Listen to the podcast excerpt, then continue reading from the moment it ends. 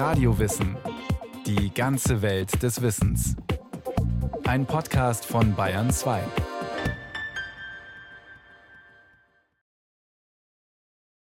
Radio Wissen. Heute gehen wir tief zurück in die Geschichte des Christentums, bis an ihre Wurzeln. Es geht um die Apostelgeschichte des Neuen Testaments, ein Grunddokument des Christentums.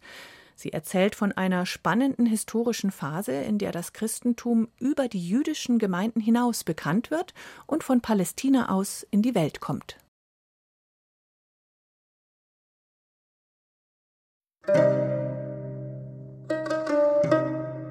Die Gemeinde der Gläubigen war ein Herz und eine Seele. Keiner nannte etwas von dem, was er hatte, sein Eigentum, sondern sie hatten alles gemeinsam. Es gab auch keinen unter ihnen, der Not litt. Denn alle, die Grundstücke oder Häuser besaßen, verkauften ihren Besitz, brachten den Erlös und legten ihn den Aposteln zu Füßen.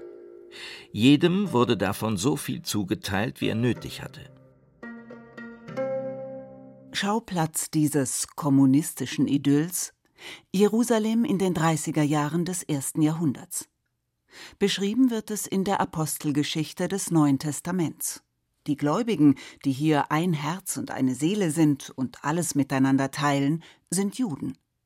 Juden einer besonderen Konfession allerdings.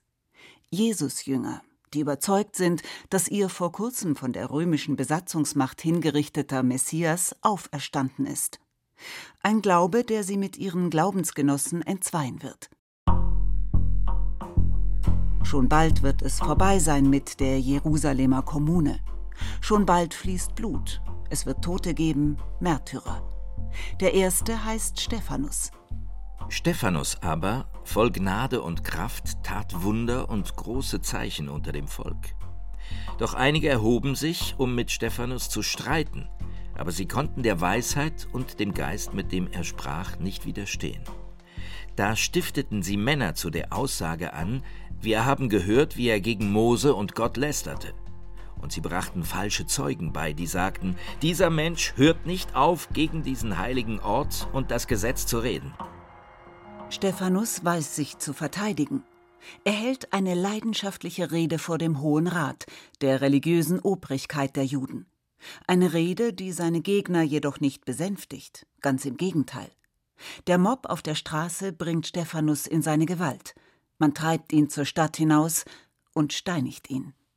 Er aber betete und rief, Herr Jesus, nimm meinen Geist auf. Dann sank er in die Knie und schrie laut, Herr, rechne ihnen diese Sünde nicht an. Nach diesen Worten starb er. Saulus aber war mit dem Mord einverstanden.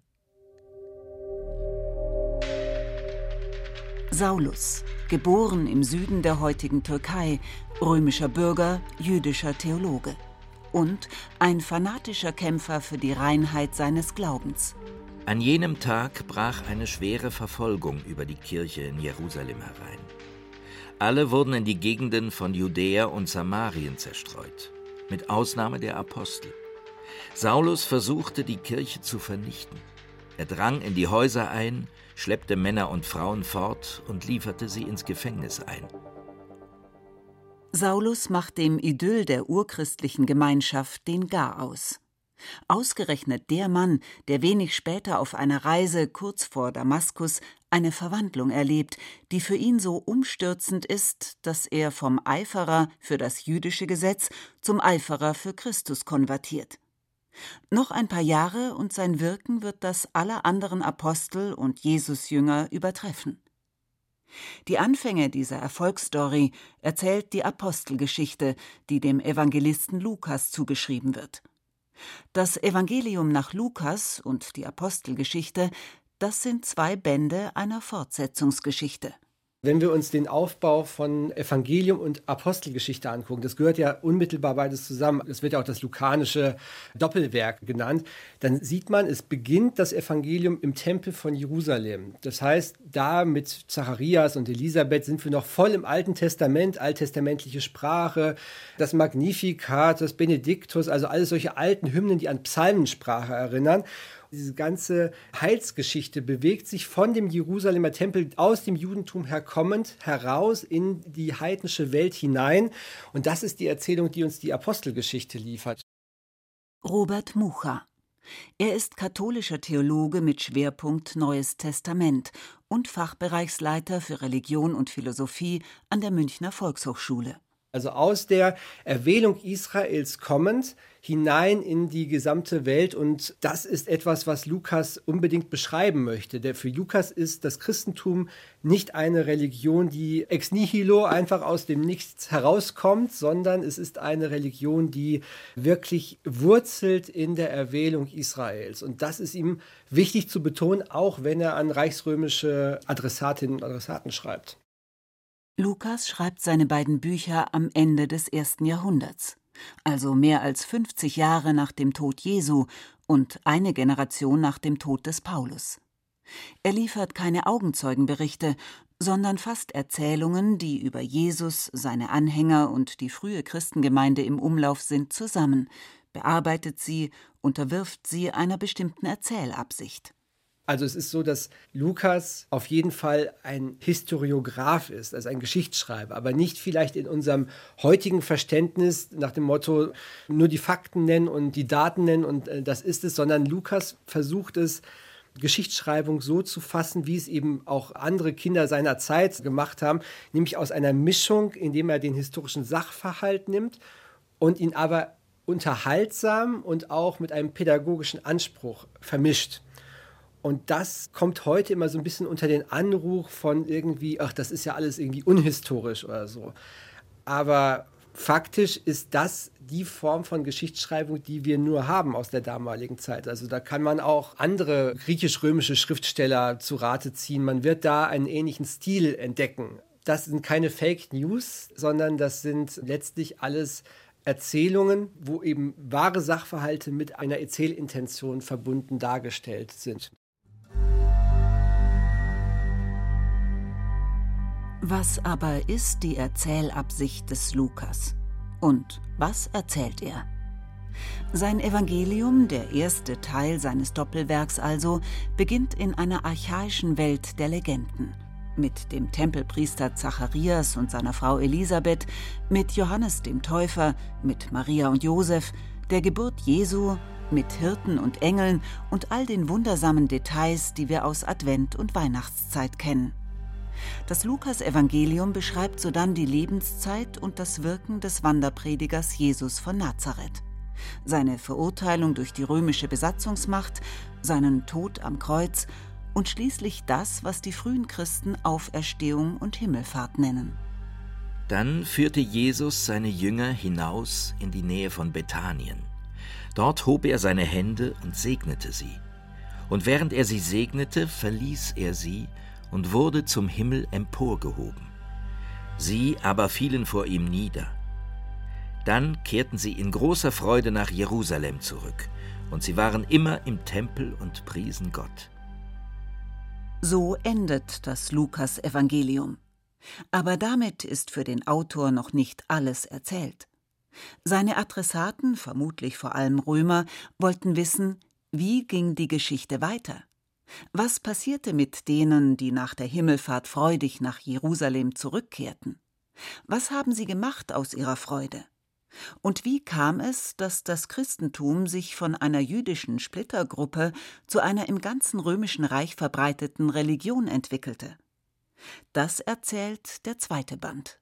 Und er beginnt, wie der erste endete, mit der Himmelfahrt. In dem Lukasevangelium markiert die Himmelfahrt ja im Grunde das Ende des Wirkens Jesu. Und dann ist es ein Scharniertext, der in der Apostelgeschichte nochmal aufgegriffen wird. Und in der Apostelgeschichte ist das dann gleichzeitig der Beginn der Geschichte des Geistes. Man hat bei der Apostelgeschichte, wenn man die liest, die ganze Zeit das Gefühl, Jesus ist noch da, aber er ist gar nicht mehr da. Also gleich am Anfang ist er ja schon im Himmel. Und das, was Lukas erreichen möchte, ist genau das, dass man sich aufgehoben fühlt im Geist. Der Geist. Ein schwieriges Wort. Die Griechen nennen es Pneuma und auf Hebräisch heißt es Ruach. Beides hat mit Luft und Atem zu tun. Ruach ist das, was der Schöpfergott im ersten Buch der Bibel dem Adam einhaucht, das, wodurch er ihn zum Leben erweckt. Der Geist ist eine schöpferische Kraft, die Leben hervorbringt und eine verwandelnde Kraft, die Totes lebendig machen kann. Der Geist ist für die Christen ein Tröster und ein Beistand. Er ist das, was ihnen vom entschwundenen Jesus bleibt. Vergeistigt ist dieser Geist aber noch lange nicht eher ziemlich stürmisch und feurig. Als der Pfingsttag gekommen war, befanden sich alle am gleichen Ort.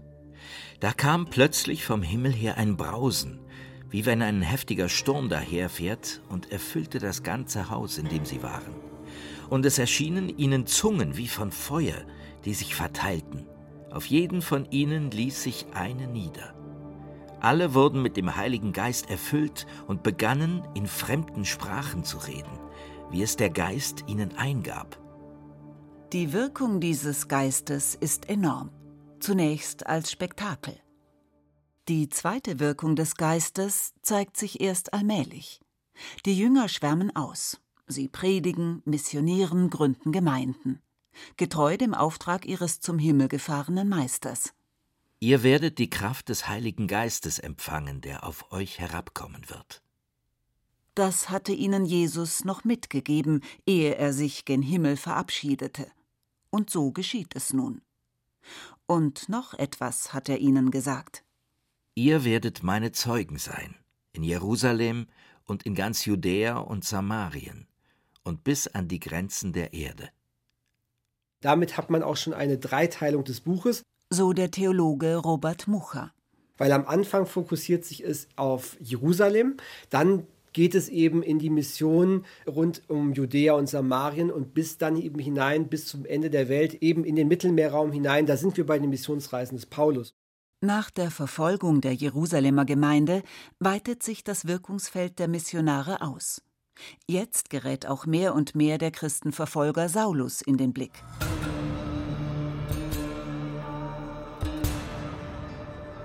Saulus wütete immer noch mit Drohung und Mord gegen die Jünger des Herrn. Er ging zum Hohepriester und erbat sich von ihm Briefe an die Synagogen in Damaskus, um die Anhänger des neuen Weges, Männer und Frauen, die er dort findet, zu fesseln und nach Jerusalem zu bringen. Unterwegs aber, als er sich bereits Damaskus näherte, geschah es, dass ihn plötzlich ein Licht vom Himmel umstrahlte. Er stürzte zu Boden und hörte, wie eine Stimme zu ihm sagte, Saul, Saul, warum verfolgst du mich? Er antwortete, Wer bist du, Herr? Dieser sagte, Ich bin Jesus, den du verfolgst. Steh auf und geh in die Stadt. Dort wird dir gesagt werden, was du tun sollst. Seine Begleiter standen sprachlos da. Sie hörten zwar die Stimme, sahen aber niemand. Saulus erhob sich vom Boden. Als er aber die Augen öffnete, sah er nichts. Sie nahmen ihn bei der Hand und führten ihn nach Damaskus hinein. Und er war drei Tage blind, und er aß nicht und trank nicht. Saulus, der mit römischem Namen Paulus heißt, avanciert bald zur Hauptfigur der Apostelgeschichte. Ungefähr von der Mitte des Buches an verschwinden die übrigen Apostel, die zur Jerusalemer Gemeinde gehören, fast völlig von der Bildfläche. Auch Petrus. Die christliche Botschaft hat sich mittlerweile bis in den Libanon, bis nach Syrien und sogar Zypern ausgebreitet, auch unter Nichtjuden. Das stellt die junge Gemeinde vor eine erste Zerreißprobe.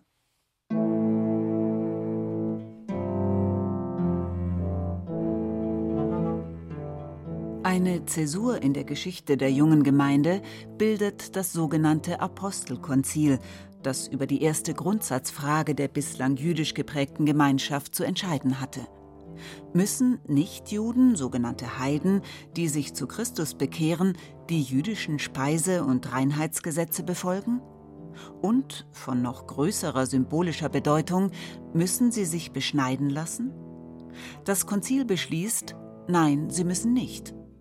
Von nun an ist der Weg frei für eine Mission, die an keine rituellen oder ethnischen Vorschriften mehr gebunden ist. Nun kann sich die neue Lehre ausbreiten bis an die Grenzen der Erde, wie es im ersten Kapitel heißt.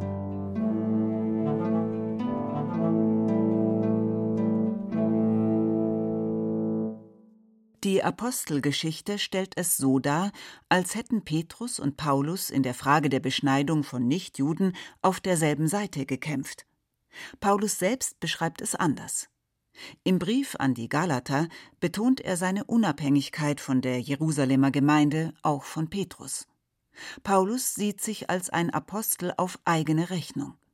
Christus selbst habe ihn beauftragt, unter den Heiden zu missionieren, nicht irgendwelche Würdenträger in Jerusalem, die er eher zu meiden scheint.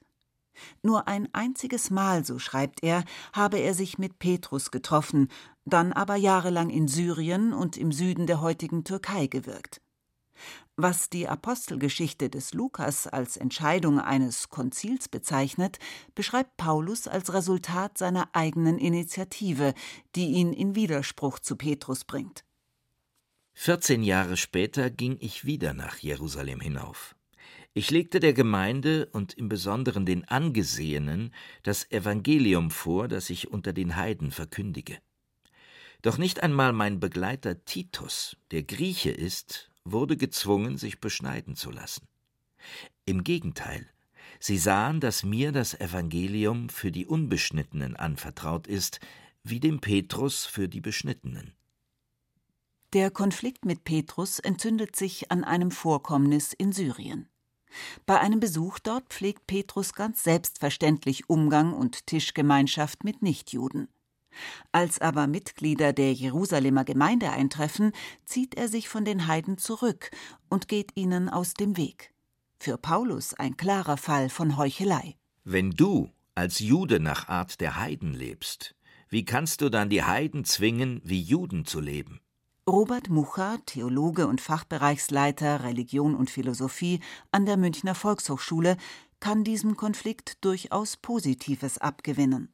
Daran sehen wir eigentlich, dass sich die Apostel untereinander korrigiert haben, dass die Apostel untereinander gestritten haben. Das sehen wir beispielsweise bei dem Apostel Apollos, der parallel im Grunde zu Paulus irgendwelche Wege geht in Ephesus und so weiter und der eine ganz andere Vorstellung von Taufe hat.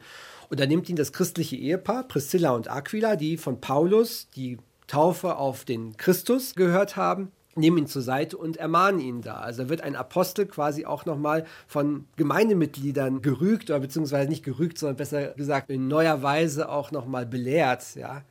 Und das ist eigentlich ein ziemlich äh, schönes Bild für Christentum auch, was auch nach heute hin ausstrahlen könnte. Wir erinnern uns, die Apostelgeschichte hat sich vorgenommen, von einem Weg zu erzählen von dem Weg, den das junge Christentum geht, gemäß dem Jesuswort. Und ihr werdet meine Zeugen sein, in Jerusalem und in ganz Judäa und Samarien und bis an die Grenzen der Erde. Die zweite Hälfte des Buches ist daher mehr noch als die erste vor allem ein Reisebericht. Paulus und seine Gefährten wirken im syrischen Antiochien, in Orten namens Lystra und Derbe, Troas und Ikonion. Und dann geschieht etwas Folgenreiches. Von Troas im äußersten Nordwesten der heutigen Türkei betritt das Christentum zum ersten Mal europäischen Boden und gelangt von Philippi über Thessaloniki nach Korinth und Athen, wo Paulus auf dem Areopag auftritt, jenem Hügel, auf dem im antiken Griechenland der oberste Rat tagte und Gericht hielt.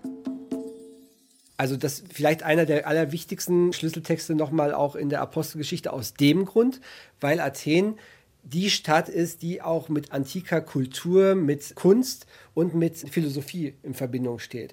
Und dass Paulus jetzt hier das Evangelium in das Zentrum der antiken Geisteselite bringt, also mit Stoikern und mit Epikureern da diskutiert, auf dem Areopag quasi Sokrates auch imitiert, dann ist das ein Zeichen dafür, dass das Christentum die Sprache der Menschen sprechen kann in den unterschiedlichsten Kategorien. Da kann Paulus also auftreten in Zypern bei irgendwelchen Barbaroi, also Barbaren heißt ja, ist ja auch so lautmalerisch Barbar, Barbar, Barbaroi, also man die Leute, die nicht richtig reden konnten, ja, mit denen kann Paulus sprechen und eben mit der geistigen Elite.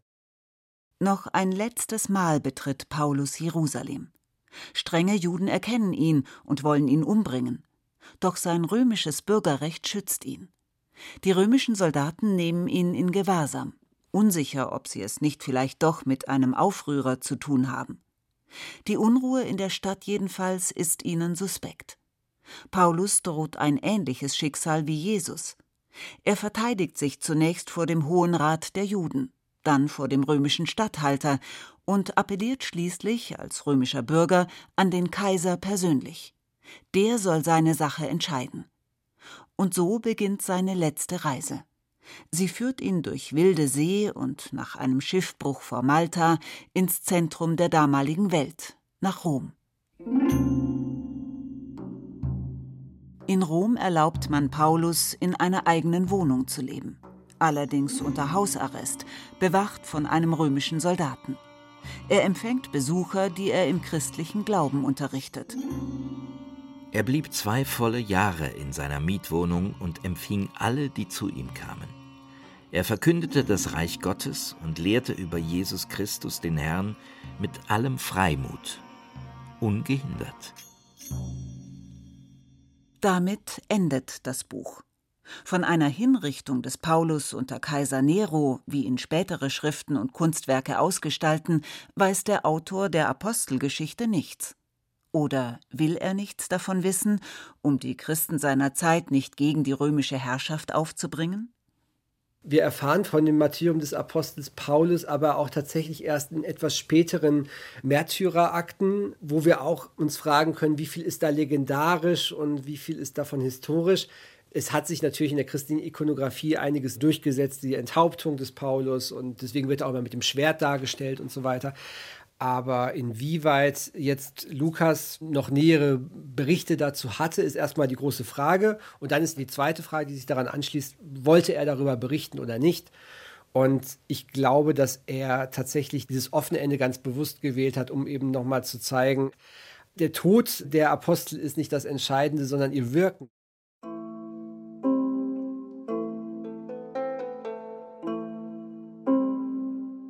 Auch immer. Die Geschichte des Weges, den die christliche Botschaft genommen hat, ist für Lukas erst einmal auserzählt. Der Weg, der im Tempel von Jerusalem begann, endet in einer römischen Mietskaserne. Für den Theologen Robert Mucha ist das jedoch alles andere als ein trauriges Ende.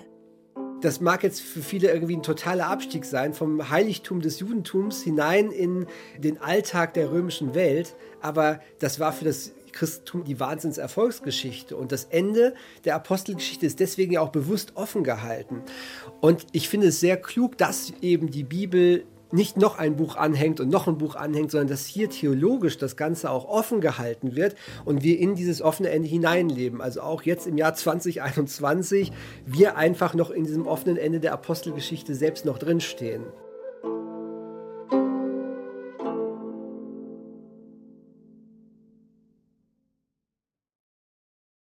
Das war Radio Wissen, ein Podcast von Bayern 2.